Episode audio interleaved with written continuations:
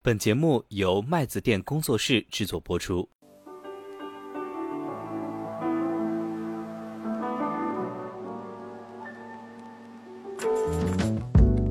报复团队看基金经理的时候，他就会看在极端的市场环境之下，嗯你当时第一怎么想的，第二又是怎么做的，有没有知行合一，就是你抗压的这个能力其实也蛮重要。就顺风顺水的行情，这个表现不出来什么东西。房价这这个东西，你下行预期，你就很难判断说什么时候房价跌到一个你觉得就跟你说的新能源一样，但是它一直就就在降，你每次都刷新自己的预期。如果这个观念形成了之后，其实对房价的还是蛮大的一个伤害。与其去预测未来的趋势和影响发展，考虑这些不着边际的，可能更多的从自己的内心吧，会更好一些，自己更能把握一些。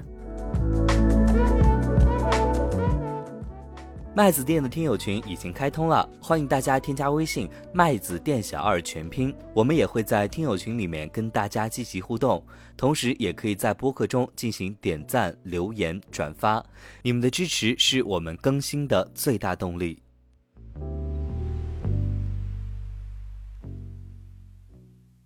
Hello，大家好，我是麦子店小二，我们又如期和大家见面了。今天其实的影子是什么呢？影子是我们的这个是小二我啊，上周去了次深圳，好久没去了，然后约了一些基金和券商的同学朋友，然后聊了一圈。我深刻的发现，好像现在大家，我去之前其实因为我在上海嘛，然后我在上海的时候，其实大家平时交流的时候没有那么悲观，但是我在深圳聊了一圈。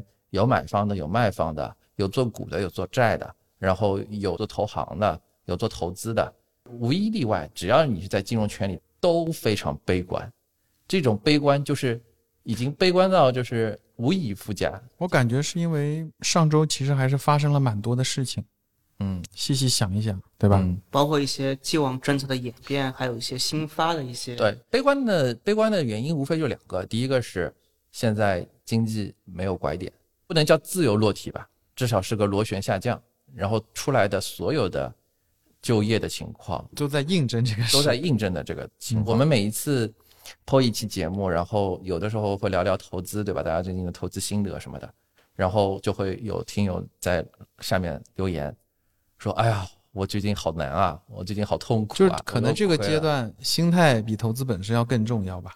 对。我见到的一些明星基金经理业绩很好的那种，嗯啊，然后他都很悲观，因为理论上来讲，就是因为他们懂得太多了，他们微观可能春江水暖鸭先知。对啊，可能就是一般的，像我可能无知者无畏，就是你懂得少一点，不要那么深入，你觉得、哦、好像还好吧？对，之前不是开玩笑说他们那个研究员，嗯，就调研上市公司，对，就你了解的越多，越没办法买啊，就有点这个意思嘛。对，更何况现在是整个大的这个。嗯，经济对吧？好像这个陷入了一个状态里面。对，所以我们今天这一期呢，就是没有什么具体的，其实就是跟大家聊聊现在。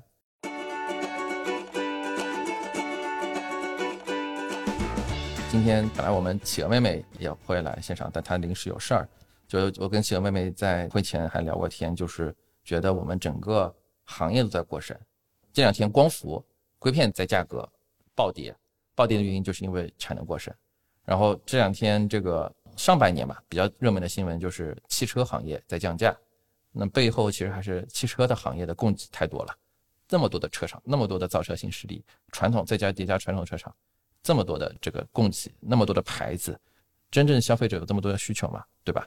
再说到我们这个金融行业和法律行业，对吧？我们今天来的，我们自古以来最优秀的那批高考的状元。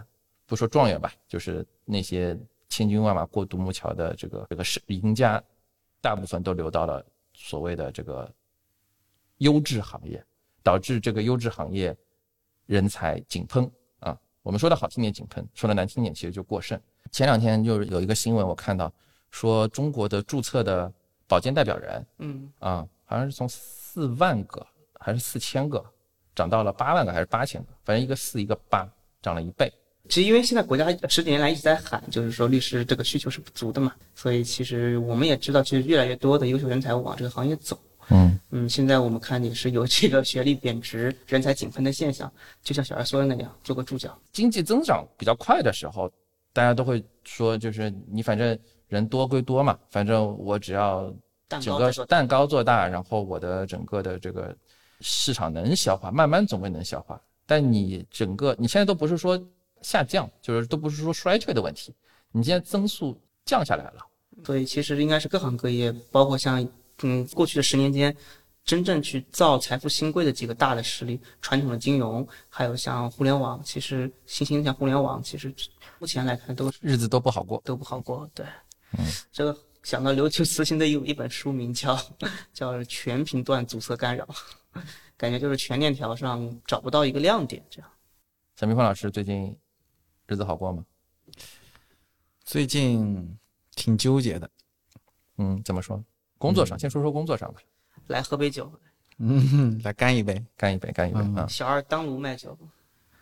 对，然后最近因为从客户端的这个反馈来看啊，现在因为当前的这个呃股票市场的状态，对吧？基金的这个上次结尾的时候也提到了，基金现在极其低迷嘛，卖不出去。嗯。啊，五月创了近八年的单月募集规模的新低。嗯。那这个状态下呢，那你想又不能躺。又要卷啊，又要卷，渠道也想卷，基金公司也想卷，那怎么办？你会发现现在大家就是卖债，卖债，对吧？就刚刚其实开头提到，现在资金在银行间市场空转，嗯啊，就相当于债市的钱越堆越多，钱越多就会涨嘛，对对吧？不管什么资产，所以今天债其实是不错的，对啊。然后呢，我看到大量的这个嗯渠道也好，三方已经开始能看到明显的这个。嗯，风向的变化，对债券就是涨得很快，嗯啊，然后渠道就也按捺不住嘛，嗯，那这是一方面。第二方面就是客户接受度上，嗯，那你再推权益，你哪怕说的天花乱坠，现在是个黄金坑，那没人听了，对吧？对吧？大家现在啊，就是甚至就是理财就都不愿意买，就是我放定期这种这种啊，那么稍微有一点追求的，说我我还买个债，可能还高一点，比定期能高一点，嗯。啊，所以就是从一线的呃销售的这个难易度也好，就这个角度来说，大量的就是开始在铺这些产品了。但是你要知道，就是目前啊这个阶段的债券的位置可能跟去年十月份就差不多位置了，对吧？我不是说它马上要要往下跌了，因为可能环境不同啊。今年就是嗯经济的基本面其实是目前对债市最大的支撑，因为去年底那个时候。债券收益率快速上行，就是觉得大家觉得经济要马上要恢复了嘛，对吧？要好了，嗯啊，整个债券市场的收益率往上走了，全部就跌掉了。嗯，但目前就是我们不好听一点，就是呃说经济的基本面反而对债市是个支撑啊。但是说实话，这个性价比高吗？啊，我觉得就不高，对吧？还有就是你现在冲进去，你不就是接别人盘吗？也未必啊，就是可能没那么快结束嘛，对吧？那你早冲早走。啊，就是 这不是我们推荐的投资，就是其实我想说的是，又到了那个，大家发现市场都开始猛怼一种产品，又开始猛怼一种产品。嗯，对，可能这个趋势刚刚起来了，或者说已经起来的有有那么小一段时间了。嗯，但是其实从我内心来讲，这个时候从从很理性的角度来讲，确实更多的应该关注一些便宜的东西嘛，对吧？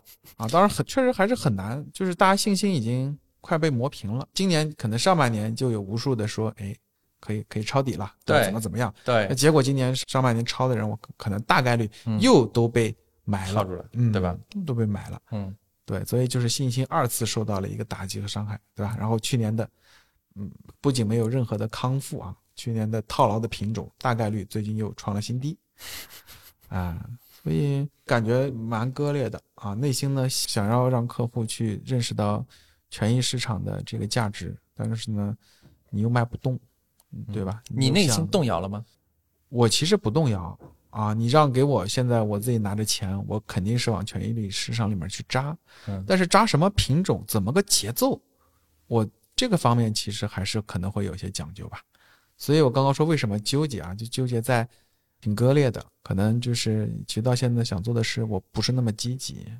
从内心不是那么认可，对吧？但是公司有可能又有要求，又不得不做。哎，所以其实我我一直说，就是你不能指望核心，还是说你不能指望基金公司。我说的不好听一点毕竟大家在商言商嘛，基金公司利益还是说最大化的 AUM 嘛，能够卖出去嘛，对吧？对，所以就是它很有可能不站在投资人这边，哪个好上量上哪个。对吧？嗯那永永远是，所以你你不能指望基金公司在高点不发基金，因为这一定是商业利润最大化的一个最佳的实践途径嘛，对吧？对嗯所以这是最近工作上的一个让我觉得有点没意思的地方。内心不认可，但是对，再加上就刚刚你说的，可能未来有隐形的这个降薪的因素在，对吧？嗯你就越发的觉得没干劲嘛。所以你会选择躺吗？第三层纠结的地方就是又躺不了，对吧？躺又躺不了，啊，你包括券商那些人就又躺不了，嗯，卷呢可能也没什么效果啊，心理安慰一下。是不是反而不能躺？因为一方面就是像最近的政策叠加嘛，一方面像这个上期我们也提到，嗯 call back 一下一个上期的这个公募基金在券商的这个费率下降。另外，像这个月还是比较明确的信号是这个管理费也是要下降了。这多重叠加之下，再加上基金公司的这个常年的这个薪酬激励制度的逐渐趋严，我看前两天陆家嘴会议上，易主席有讲话了，基金公司要啊坚持长期主义啊，坚持这个激励的这个约束，来达到这个满足居民财富需求。感觉这个未来只会就是整体上，如果在整体盘子不再变大的情况下，基金公司的蛋糕又在缩水，那其实是不是内部的压力也会逐渐变大一点？啊，我觉得一定是这样的一个趋势。我始终是觉得这种把这个推到基金经理或者基金公司身上，这个东西从经营的本身来说，可能也挺难的，对吧？你说你再给他们一次机会，一九二零年，他们就不冲核心资产了吗？对吧？就大家就是各冲各的，很分散，我觉得也不太可能。抱团也是基金公司另外一个我觉得必由之路，嗯，对吧？或者说基金经理的一个必由之路。毕竟你这个做相对收益的时候，你就一定会倾向于抱团，抱团是最没有风险、性价比最高的方法，对吧？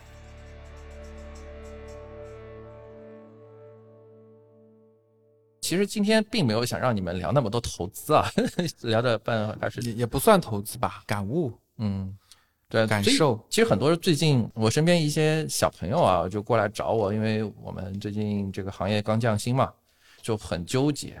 然后大家就是说，哎呀，其实我也没什么理想，就是想尽快的财务自由。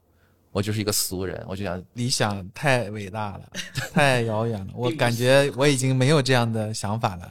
就真的年轻的时候会想嘛，那时候还会去搏，被毒打以后没有这个不切实际的想法了。被社会磨平棱角。嗯嗯，然后所以我觉得啊，就是反正我最近的一个感悟就是，大家现在分成两波，比较典型的。第一种，第一波是卷派，就是说这个行业在下行，这个行业供给过剩，我我明白，我清楚，但是呢，我只要战胜百分之九十九的人，我一样可以切到最大的那块蛋糕。就是以前可能我做到 top 百分之十我就可以了，那现在我要做到 top 百分之一，所以我要更努力、更勤奋。我身边真的是有人，因为你知道我们这个行业很多这种状元，就千军万马过独木桥里面的第一名，呃，他们习惯了这种竞争的环境，他们就是这么走上来的。他们的认知，他们对这个世界的认识就是我要战胜别人，在一个细分的比赛型选手，对，在一个细分的市场，其实这是一个零和博弈，在一个非常非常具体的一件事情上面，你的 gain 可能就是别人的 loss，对吧？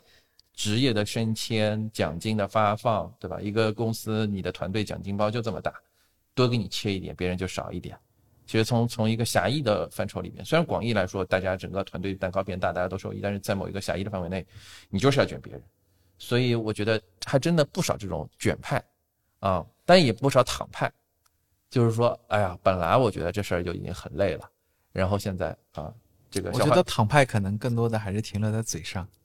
小黄老师，听说你是个躺派，你啊呃，我吗？啊，我刚跟你交流的时候，你觉得不是说不像，呃，停留在嘴上吧。我觉得就是这个是个传统文化的问题。我觉得之前有人一直说东亚是怪物屋嘛，什么？嗯，东亚就是说中日韩三国，嗯就是表面上你看什么老龄化呀，什么年轻一代没动力啊，表面上是都这样子。其实内地里因为传统文化的那个嘛，就儒家儒家整体的这个就是对东亚文化圈的熏陶，以考公啊、考学啊都是最就是最卷的，最卷、最拼搏那些人，嗯在全世界这边看来，然后放到全世界看去，中日韩三国的人也都是最辛苦、最拼搏、最去坚信，就是说努力会有回报的这波人。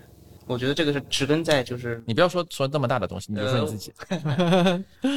还行吧，就是你最近是不是稍微不忙一点了？哎，这个话不能这么说，但是我们整体市场是相对而言吧，我不能特别明确的说自己个人吧，因为我还有一些个人特殊情况，但是整体市场法律市场相对而言，我们听到都整体上都淡了一些。那我们大家的想法也会不一样嘛。嗯那有同事就说，嗯，他可能就是思维上也往资方走，说市场不好，那我也要要未雨绸缪啊。就说嗯那我是不是要多做一点啊？就是保证我自己的这个 exposure，对吧？但有同事就说，因为好的律所嘛，像红圈所，其实它有的是拿薪水的嘛。嗯有同事说，那时间时间少一点正好呀，嗯那我多去锻炼锻炼身体，那我、那我反正投资自己，投资自己吧，工资也不会少，也乐享其成。对吧？就大家想法是会有不一样，我不太好说谁更多谁更少，当然是因为每个律所的环境啊，还有这个文化都不一样。啊，所以下周见你的时候，你是不是会比这周更瘦一点？投资自己 可能没有往这个方向走啊，那你就更胖一点是吧？啊，那也不行。哎，我最近减肥还有点成效的，是吗？嗯，啊，大概近二十九天瘦了六斤，可以啊。你最近跑量是不是还可以？嗯，跑量还维持着你上上个月你给我看的是你，一百五，一百五超过一百五，嗯对，嗯，那这个月呢？差这不多个月略微懈怠了一些吧，嗯，因为也比较忙。我三次就能超过你，因为我现在开始骑自行车了，那你这个我每一次都五十公里作。弊了，对我是两个轮子，你是两条腿啊。你们身边会有这样的人吗？就是说，对现在的整个的市场或者说生活感到特别悲观。我身边是真的挺多这样的人。然后我觉得这种感觉它不是突然一下子的那种强烈的转变嗯，啊，就慢慢的一些一一些细小的事件，就比如说我去了深圳，对吧？或者是突然就是影响到真的影响到自己的一些利益的时候，有共鸣了，然后就一下子就是可能，嗯、就是会想法想法但是其实我觉得整个弥漫开来的这种氛围，确实就大家就觉得有一点阴云密布的感觉嘛，嗯，啊、你们身边有没有这样的人？然后有这种人，他是怎么想的？他是怎么行动的？有吗呃，我感觉我知道你的意思了，就是说宏观大家思想上可能都有些认知嘛，嗯但是是不是说只是一个笼罩的阴云，还是说已经寒气已经到侵入侵入？比如说，就是我身边有一个有一个还嗯挺好的朋友，然后本身是很喜欢买东西的，就是这一次破天荒的在六幺八几乎没买东西啊。我跟他聊的时候，他就觉得哇，他以前没有这个概念，就是月光族，然后家庭就收入也比较高嘛，然后生活条件也比较好，就突然之间，我们不说投资行为嘛，我们就说他的消费行为，就一下子就开始，又感觉哎，是不是本来看中一个东西就闭着眼睛直接就下单的，不买了，有哎，我身边有一个朋友，因为一直在想要买房嘛，嗯然后上海的这个打新制度他一直没打到，最近的这些事情呢，突然让他就是萌生了，就是说我如果未来不管是看二手房还是新房买到之后，嗯，他的杠杆他是会考虑不要打的那么满，不要带那么多，对，就不能把预期打得太足，嗯。到时候万一自己爆掉了，对吧？或者出现一些工作上的一些变动，嗯那到时候自己也会就把自己逼到角落里了嘛，嗯，真的挺明显，而且感觉就是在这个一两周之内发生的事情啊，是吧？嗯。嗯，我觉得其实就是房价的这种下行预期是很可怕的。我我觉得还是想说，我们听友群里边很多特别年轻的朋友，对当然从这个角度来嗯说，他如果想买房，如果房价跌了的话，是不是就把他的担忧对冲掉了，我觉得恰恰相反，就更担忧了，更担忧了，对不对对？嗯，因为大家都说就感觉买完可能还亏了。对，就不像是什么一倍 PB 的银行股，或者说什么我们一直在说，待会儿我们会聊到，就是一些核心资产，白酒什么的，高奢这种，就你能看得到，就是它是个底，就这个东西你看上去是比较从理性上，不不，感性我现在不相信底。你看今年新能源就搞好多都说是底，还能跌啊？那这个跌给你看。这个底是硬的底还是软的底嘛？对不对？那你怎么去考量这个硬和软啊？本来这个没事，我们下一趴再聊这个话题。对我其实就核心是说，房价这这个东西，你下行预期，你就很难判断说什么时候房价跌到一个你觉得就跟你说的新能源一样，就你每次都觉得，但它一直就就在降，你每次都刷新自己的预期。这个如果这个观念形成了之后，其实对房价的还是蛮大的一个伤害，然后最终落到了一个特别能理解，就是很多年轻的朋友，然后会说啊，房价跌了之后，这个我就现在房价太贵了，我买不起房，然后我的工资那么低，怎么怎么怎么样，然后所以房价低一点，其实我会更加 affordable，对吧？人家能够能够承受这个房价，但其实并不是这样。对这个就有点跟买股票一样，真的跌的时候你又不敢了，对，对吧？而且如果说那个房价真的跌了，那大概率你的工资也要跌，对对不对？就是而且这个东西都很有可能就联动的，不是工资跌的问题，对可能就是失业了。对，嗯就是联动的。就我们刚刚开始初尝这种味道，我们可能算压先知吗？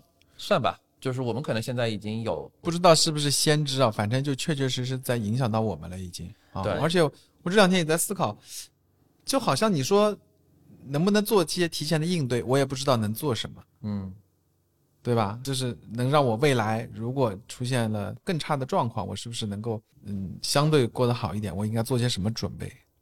我觉得行为上有所反应，就是其实已经就是一种应对了吧。可能我觉得大家现在更多的在做心理上的一个调整，正对吧？这我觉得正好现在这个周期差不多，因为也有大半年过来了嘛，对 然后没有好转，可能已经从思想建设到行为转变了。我的的确确也有朋友，就是因可能本来是有买房的这个计划的，就一直拖着就，就就说暂时一看苗头不对，再看一看，对吧？然后马上就观望对，，回应你们的话题，就中国人还是有这个追涨杀跌的这个个性。这不是中国人，我觉得所有人可能这是人性嘛？这是人性，嗯，对，所以逆人性这个事情其实真的是很很痛苦，也很困难。还有一个，还有一个，我觉得可以跟二位说的，就是一个真实的事情，就是嗯我有朋友，他前两天突然问我说，呃，他本来也是一个坚定的，就是搞投资的人，大家主要买基金，但今年，嗯、大家都套住了嘛溜嗯一片嘛。对，他突然问我说，呃，你们是不是之前是不是录过一期节目，是跟那个提前还房贷有关的？嗯，能不能转发给他再听一听？啊，他在他他要认识，他他要认真的去去考虑一下这个事情。嗯，我不知道现在有没有去还，因为它还比较特别，它是等额本金金的那种，对吧？所以情况嗯，还不一样。对，嗯，对他还很认真的去去去听了，所以他认真的开始考虑这个问题，我觉得就已经说明了一些问题了，对。对吧？你们你呢？呃，我是身体力行的，已经提前还房贷了呀。嗯我是言言必信，行必果。我在节目里站哪一派，我就去做这个。但是我还还挺有策略的。我我比如说我本来一个 gap，比如说呃，比如说是是 A 嘛，那我、嗯我我就我就每个月去申请还四分之一 A，然后我四分之一 A 四分之 A 对，啊然后我每次就就就在每个月都观望一下，啊分几次还啊，有意义吗？有意义啊，嗯，好吧，嗯表面上做了规划嘛。对，所以我我不知道啊，我们我们是是不是可以聊一些我怎么说正面积极，也也不是，也不是，就是说，我们其实大家现在也分享了很多自己身边的一些例子啊，就是说，我觉得可能我们这个小圈子，我不说多好或者是怎么样，就是说，可能我们确实最先受到整个一些各方面的信息的影响，然后就大家都会觉得特别特别悲观，又是供给过剩，对吧？又是竞争比以前更加激烈了。啊，然后就这个行业太操心了，是吗？是吧啥心都要操一操。国家大投资行业上上升到国家就就炒股的人，A 股的股民，就什么心都要操一操。对赚赚卖菜的钱，操操卖白粉的心，是吧？啊、所以我不知道大家有什么正面的可以说说的。我正面的话，内心啊，嗯我觉得还是有一个小火苗，就告诉我现在的这个权益市场依然是这对，值啊得大家去关注、布局。为什么呢？就是说每一次大家，当然我顺应你这话，我们稍微聊一聊，就是说，其实我我们会就是录制前我们在聊，就是说现在和一八年到底哪个可能对大家来说是更悲观的？我觉得一八年更差吧，但很多听友可能一八年的时候都没有接触到我们这个行业，是吗？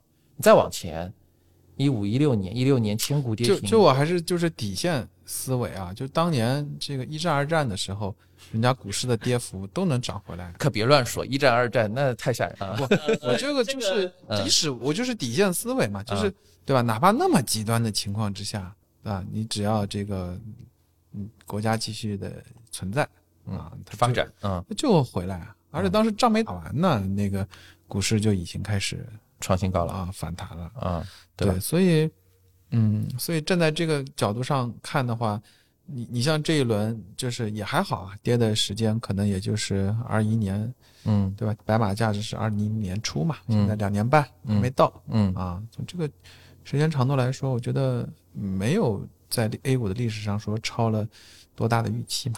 或者说是不是这么一个说法？就是说，其实每一次大家都会，每一次下跌的时候，大家都很恐惧，然后大家都会觉得说这一次下跌是史无前例的。一直信奉的就是说，嗯不是因为市场跌了大家悲观，而是因为大家悲观，所以市场给了一个低点，嗯，对吧？如何论证？就是说，嗯，因为现在我们就说啊，我们可能有一些指标，有一些东西可能之前没有碰到过的，比如说通缩。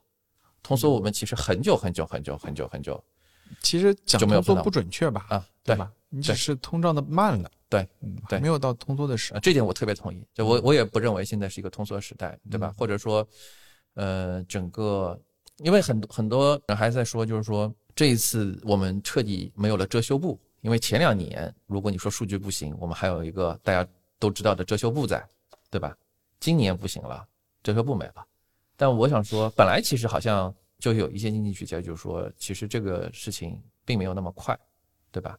经过了三年的这个特殊时期，终于恢复到一个正常的水平，对吧？是的。然后而且你看这一轮就前段时间的调整也没有突破去年十月的低点嘛，嗯对吧？就嗯底部还是在抬升的嗯，啊。所以至少我从这个微观角度来看，每一次我坐的航班都还是满员的。我最近出差真的是出爆了啊！我感觉好像大家口上都在说躺，但是身体上都在不停的卷啊！你说这么卷，肯定某种程度上还是就我们在说这些微观的东西啊，就是能卷住。你要相信中国，就刚才小浣熊老师说的嘛，东亚社会最不缺的其实就是这种。呃，我突然想起来，企鹅妹妹委托了我一个话题啊，因为这这段时间正好高考考完嘛，我们小小的这个应景一下，就是说，大家都说现在金融行业从业人员过剩，法律人员从业人员过剩，大家对于一个这个莘莘学子来说，你还你是不是未来还是应该报考这样子的我们这种过剩的行业呢？还是你应该去一些冷门行业？现在看不到，看不到，希望好像这说的太夸张了，就现在可能不那么吃香的一些行业，然后但是可能未来会有一些机会。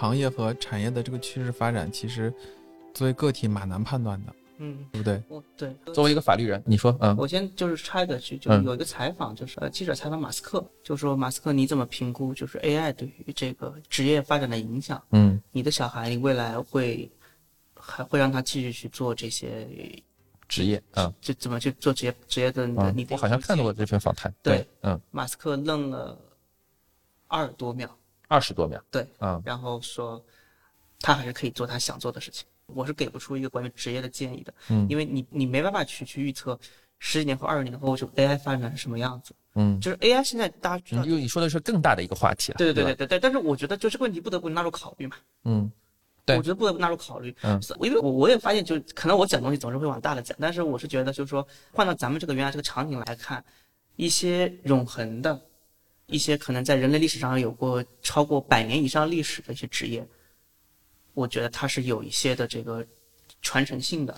其实本质是什么呢？本质是觉得，我接着我刚刚说啊，就是其实是蛮难判断的，对吧？哪怕是 AI 这个事儿，都知道影响很大，但是具体以什么样的形式、多大的边界去影响，现在还不知道嘛。嗯啊，我是觉得现在的小朋友们啊，就高考的这这帮小朋友们，就是有个好的点，就是生活呢比就一代比一代好嘛。然后嗯其实他们的我觉得选择面应该是比我们会更多的。对或者说他们的认知其实他们可以不那么功利。我的意思就是，可能是不是还是尽量考虑一下自己喜欢的东西对嗯啊？你像我们小时候，其实也可能主见也不多，对吧？从小就是很简单的学习，但现在他们从小接触的东西多，很多时候我觉得年轻人这个蛮有自己想法的，我不知道你们啊，就是更能够嗯了解到自己想干什么，对对对对吧？至少其实从未来这么多年的角度来说，你做一个自己，我们不说多喜欢，至少不那么讨厌的工作，可能还更重要一些。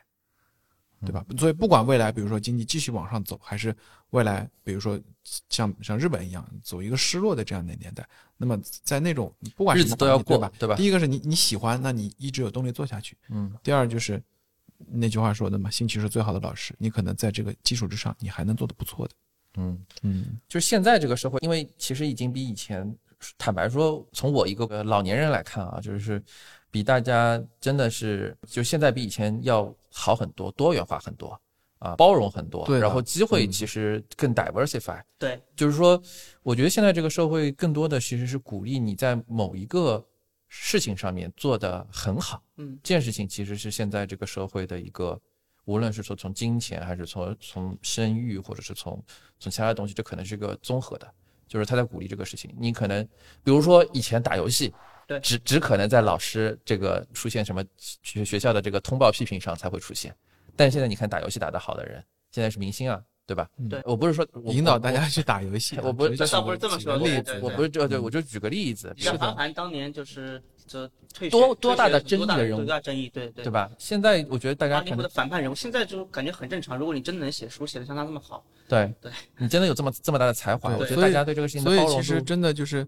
与其去预测未来的趋势和影响发展，考虑这些不着边际的，可能更多的从自己的内心吧。哎，我觉得这个这个真的可能会更好对一些，就是你自己更能把握一些。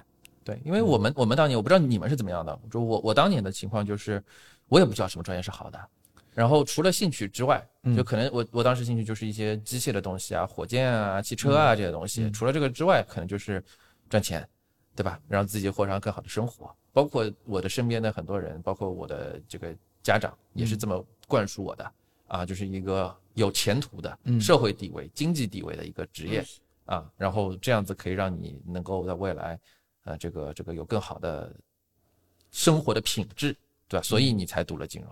但我觉得现在其实这个社会会会对，有更大的当时好像就是，我可能跟你会更像嗯。啊，而且我爸妈因为做生意嘛，嗯。对吧？可以，所以说，其实脑海中模模糊糊、朦朦胧胧的，就感觉读一点金融经济方面相关的嗯，啊，就好像一直就在这个方向上，其他的好像也没有太考虑过。对，哎嗯。说到这个事儿，其实我很小的时候啊，因为小多小多小，大概就小学吧，嗯呃初中初初中中的时候，对那时候就是电脑还算是蛮稀缺的嘛，奇的东西，嗯对对对对啊。然后当时我跟同学很喜欢那个讨论那个电脑的硬件嗯嗯嗯啊，你想，然后那个时候我们就我就跟就是特别想的一个事儿，就是我想造那个芯片，因为芯片中国当时没有，OK 当时那个显卡就是英伟达的，啊，英伟达和 ATI 两家，对对吧嗯？ATI 后来被 AMD 收购了，对对啊，所以那那个时候。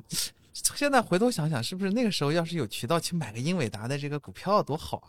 那才 零几年啊！啊，原来你的结论是这个啊，原来你不是不是，我想说的是，其实那时候我蛮想做这个事情的，我想让就是小时候的梦想，让中国有自己的这个嗯很牛逼的那个芯片嗯我啊。当然那个时候我都不知道这个是芯片是什么，但是后来发现这个，哎呀，我我也好像上不到那么好的学校和专业。小黄仁勋被扼杀了，我以为是中国少了一个对，初初始年代的开箱博主就，就那就那时候真的，我们我每期买那个电脑报，嗯，对对啊然后对对对，周末看完就跟。这个我们有我有一个好哥们儿，嗯就天天讨论硬件，就是软件的事不感兴趣了啊啊，就就看英伟达有没有出那个新的显卡，参数是怎么样，对，又是什么样的驱动这样对的吧啊？对，是的，所以现在那个时候是不是还有那个呃软件世界是吧？对，对，啊那本杂嗯杂志嘛，对大众软件，大众软件，对对，弄到一本很不容易。科幻世界也是，呃，我想说就是现在在现在时代就发展了，对吧？就是你一个一个真的有这种兴趣爱好的这个呃中学生，其实很容易找到这样的渠道和资源嘛，跟我们那个时候完全不一样。嗯然后呃，呃 虽然我们不是完全一个时候，但是、呃所以说社会其实是，而且社会也容忍就是你往这个方向去发展。啊、我其实上大学的时候，当时也是，就是专业其实父母没有什么太多指导嘛，嗯不像我们现在就是我觉得父母可能大多数父母他指导不了，指导不了，对吧？他也不了解，对对啊对，所以这个认知的获得、信息的资源的获得是很重要的一件事情。比如说我们今天有一个这样的播客嘛，对吧？嗯这播客这个形式也没多少年，嗯那可能有一些真的，如果有一些就是高中生听到咱们的，会有一些启发和影响，也是很有帮助的。但是我想唱点反调，就是说，我觉得社会虽然，呃，是给你提供了很多的资源跟窗口去去去寻找你的那个兴趣，嗯但是我们中国的社会或者说综合国力并没有强大到可以容忍到你完全 follow your heart 可以非常充实富足的过完这一生。嗯这个目前比不上日本和美国。嗯就是还是要考虑一，下未来就业的一些那个事情。问题。嗯，所以如果说，但这个问题会更加的就是是可能世俗和功利。我听到的一个说法，我可能就形容你，就是每一个拉小提琴的少女背后都有一个做 banker 的爹，说的不就是这个吗？有点呃，嗯 想到了很很很多很挺多案例，对，嗯，对，那就是以前也有说嘛，是第一代做银行家，第二代做呃艺术家，艺术家，对，第三代做什么来着？就经济基础要决定上层建筑。对对对，那我我如果你真的要，但可能回过头来，你说就是我和小二的这个下一代，嗯对吧？是不是我们可能更多的会加上我们自己的经历和烙印，去指导他们的一些未来的选择？我我在尽量避免这个问题，啊，我我其实也是一直在考虑这个问题。但有点难，嗯有点难。每个人，包括其实刚才说，无论你是卷派也好，你是躺派也好，或者说你怎么样去教育你的下一代，其实包括你的投资，我觉得其实就是你怎么去认识这个世界的这种一种方式。大家都基于这样子一个认识，但是每个人认识世世界的方式不一样，就会导致你的行为不一样。有些人是希望能够潇潇洒洒、快快乐乐，嗯，然后能够这个这个，就其实是说，心理学上有一种说法叫做人的这个感知、人的行为其实是一个函数，这个函数叫 utility 函数啊，你的效用效函数。用函数对，但是每个人的效用函数的参数不一样和它的对不一样，阈值不同，对吧？啊、然后在所以上，所以是不是未来可能就这个状态，大家要更强调那个叫钝感力啊，钝感一点，对，就是活的傻乎乎一点啊，就加引号的傻乎乎啊、你是不可能让那些卷的人有钝感力的。我觉得可能未来就是就是你刚刚说的，就是自由潇洒、幸福一点啊，嗯这个完全是个人的感受啊。但是大部分人你裹挟在整个社会价值观下面，对你你是会会向那个标准去靠近去靠近的，你怎么那就很难过得像你说的那个美好的状态，对啊，对吧？除非你有一定的钝感力，你就生活在偏自己的世界里面，你只要自己觉得开心就 OK 了。你对。很难完是不是？全不受这个对啊这个问题在这个地方影响，嗯，所以还有社会的一些价值观的。我们稍微岔开来聊聊，其实现在说中国这个幸福程度最高，或者是 utility 最高的地方，反而是二三线城市。对就二三线城市那些，一直是这样吧？对对一直是对吧？啊对是啊，可能有一个相对比较体面的收入，然后做体制内的工作，或者是在一些这个比较好的一些效益的这个公司，然后上班。当然前前提是你不能做老板，对吧？然后第二就是你在这个地方有房子，可能还不止一套房子，对吧？然后你有一个小孩儿，然后这个小孩儿可能按部就班的长大，，哎二三线城市可能不止一个小孩了。啊啊，对嗯，对，反正就是这样的，好像不是，我怎么听你说下来，感觉就是条件不错的？我觉得条件不错，在哪儿都挺幸福的。二三线小城市你你在是这样，你在一线城市有一个居所吧，我们就一个住房，嗯你大概率是有房贷的吧，嗯，对吧？你有一个小孩，大概率是要现在吞吞金兽吧，是吧？你有一个工作，现在你要么在担忧被裁的路上，要么就是担忧对传统一个好工作，现在要么要么担忧被裁，要么流行那个。中产作死三件套，是吗？我不知道这个是什么哦，就巨额房贷嘛。啊第一个巨额房贷，第二个全职妈妈，啊，第三个二胎上国际学校，就是把杠杆拉满。拉满对吧？对，嗯啊，然后就是未来就有点不可控。，OK，对你比如说像二胎妈妈这个事情，其呃不好意思，那个全职妈妈这个事情，其实是不是也只有一线城市会更多一点？因为二三线城市它的那种宽松的社会节奏和和比较慢啊尤其是双方可能父母都能帮衬着，在小嗯城市、其实有可能实现就是双双工薪家庭有空照顾小孩。你包括二三线城市还有很多小孩是读那种就是呃单位里的这种家属的院里面的啊这种啊系统里的系统里的对托儿所啊学学校啊等等现在还有吗？这个我们小时候最近比较火的那个石油系统你没看新闻吗？我看到了还有八卦是吗？对啊那个八卦都是石油系统里的石油系统学校他们也会有相应的学校对对对对对对嗯。所以幸福感高的一直是这波人我我觉得从来没有改变过哎但会不会比如说随着信息交流的发达就是现在已经很发达了。他们也会看到更大城市、更广阔的舞台、更好的一些社会资源，那他们也会在羡慕了，对吧？会会心动。对就一旦欲望达升高，你就会过得没有那么原来那么幸福、啊。对，，比如说小孩嘛，这个点就是说，本来的话，他们可能可能大家都愿意平平平平凡凡的过完这一生。嗯，那小孩可能也想的就是说父母在不远游，可能期对小孩的期望也是未来就在本地怎么样，嗯包括读本地的大学，在留在身边啊这些。但是如果你为儿女计深远嘛，父母之爱的话，而且小孩子如果自己出去，未来见识也广阔了之后，其实你不可避免的也开始往往卷的方向走，对吧？然后这就是中国城市化的一个缩影，是的，嗯，这个就很难，就不是一概而能能一概而论。我发现你只要讲话就开始往上拔高，对吧？是的，因为我想到一个事儿，就是说职业习惯，就觉得习惯，就上次就是之之前嘛，不是，呃，我不知道有没有一个新闻，就是说，呃，山姆会员店嗯他卖的那个就是瑞士卷啊，嗯，在上海卖的是比其他地方要要便宜的，不好意思，要便宜、啊？要便宜的，为什么有这个价格歧视啊？因为其他地方买的人更多，啊呃，，只有上海和苏州是一个价格，然后其他地方是更贵的，然后那些地方还有所谓的这种山姆代购点，你知道吗？啊，就是那些地方的人，这个知道他会买了之后到代购给往二三线城市分流，啊比，如说因为他们当地没有。对，我们随便举这样一个例子，我我随便举的啊，嗯没有任何意思。比如金华、丽水，我猜这两个地方是没有山姆店的，嗯，但那他们有可能有这个需求，嗯那那那他们杭州那边杭州那边代采购，然后对杭州价格就会贵。啊，对，那问题有个问题来了，那为什么他们本来要去买山姆的这个瑞士卷呢？嗯，其实小红书看到了嘛，对其对，实就是说这个钝感力消失了嘛，那些城市也开始追求精致生活，生活，少少刷小红书，小红书这是百万起步是吗？然后陷陷入到消费主义陷阱。这个点应该哎，那个纪录录片你们看过吗？消费主义陷阱，没有哪个就叫这个名字吗？对，可以推荐大家去看一下，只有三集，是是是我们拍的吗？还是不是是国外老外拍的一个纪录片，啊？嗯，我们待会儿打到详情页里面去啊，对然后，请推荐一下，不错的纪录片。OK。蜜蜂老师亲情推荐啊。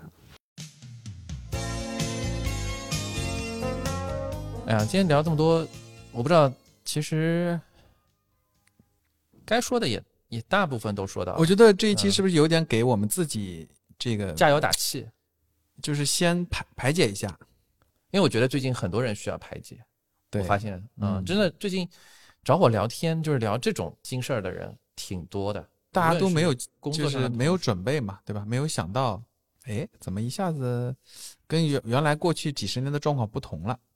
是不是有这种感觉啊？对，就有点面临一个新的状态，我不知道怎么面对。我觉得有两种，嗯对，第一种是你的认识，这个接触到这个社会嘛，因为在象牙塔从象牙塔出来之前，你可能都没有真正的接触到这个社会，你无论说是投资还是从工作，你可能没有遇到过像现在这种情况，对吧？嗯降薪这种情况，但其实金融行业里的降薪，其实历史上也发生过，我从业以来就发生过两次。其实这次是第三次我降薪，其实并不是一个特别新鲜的事情。第二个是就觉得比较悲观，但我觉得比较悲观呢，其实有两种。第一种是你真的很懂，你现在悲观。最核心的还是说，我跟那些基金经理的朋友们在在聊天的时候，他们会给我的感觉就是他们在等一个拐点，就是很多基金经理跟我说，现在就算新募集一个产品，或者说他的现在的在管基金新的钱进来，他也不会贸贸然去出手。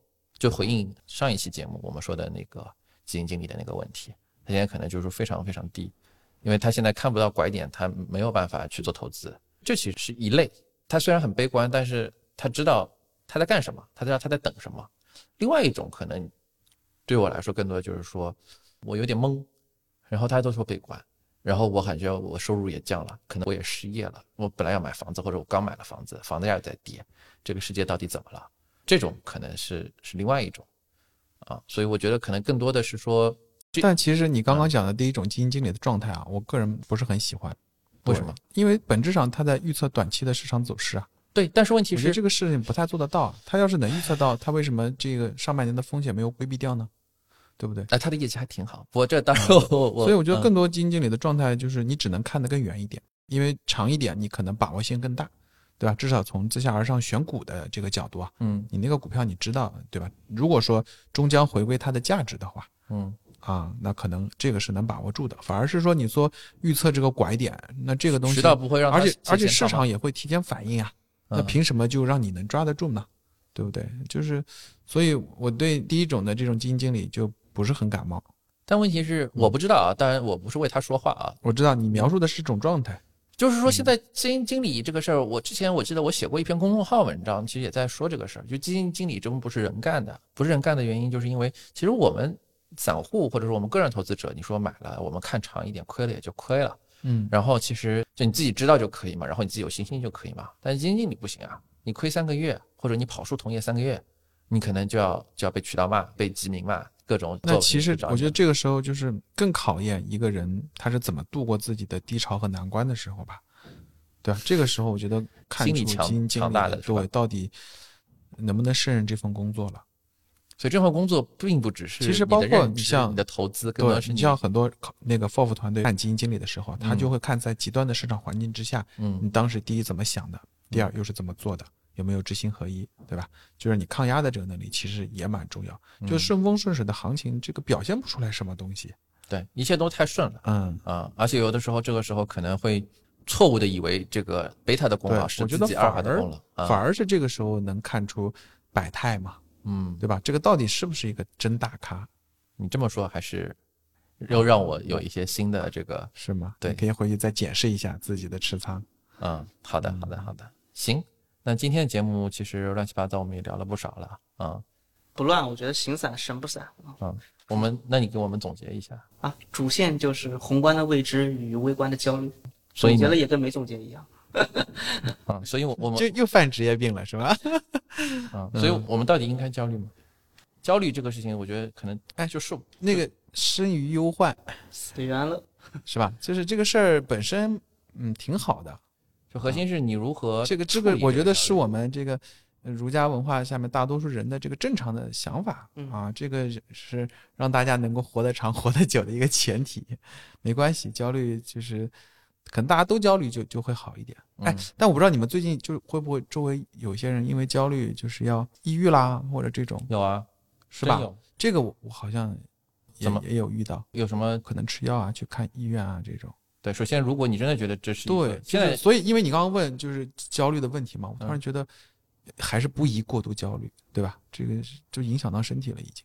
你都已经上升到病理性了，这不是你那倒是，控制的这个这个我就不太懂了呃。抑郁对吧？啊，嗯对对就是说，我觉得二零二三年吧，就大家还是要客观的看待自己的这种这种身体的不适，就精神上的 mental health 这个事情，可能比以前大家可能这个社会更加讨论的更加多了，然后接触的更加多了。如果你真的觉得自己有，而且嗯，对，之前有个朋友跟我说，他就自己去上海的那个宛平南路六百号嘛，对对吧？对然后他说，你知道最大的看病的人人群是谁吗？学生学生对，啊，嗯，这我当时听到，其实我蛮震惊的，没有嗯想到。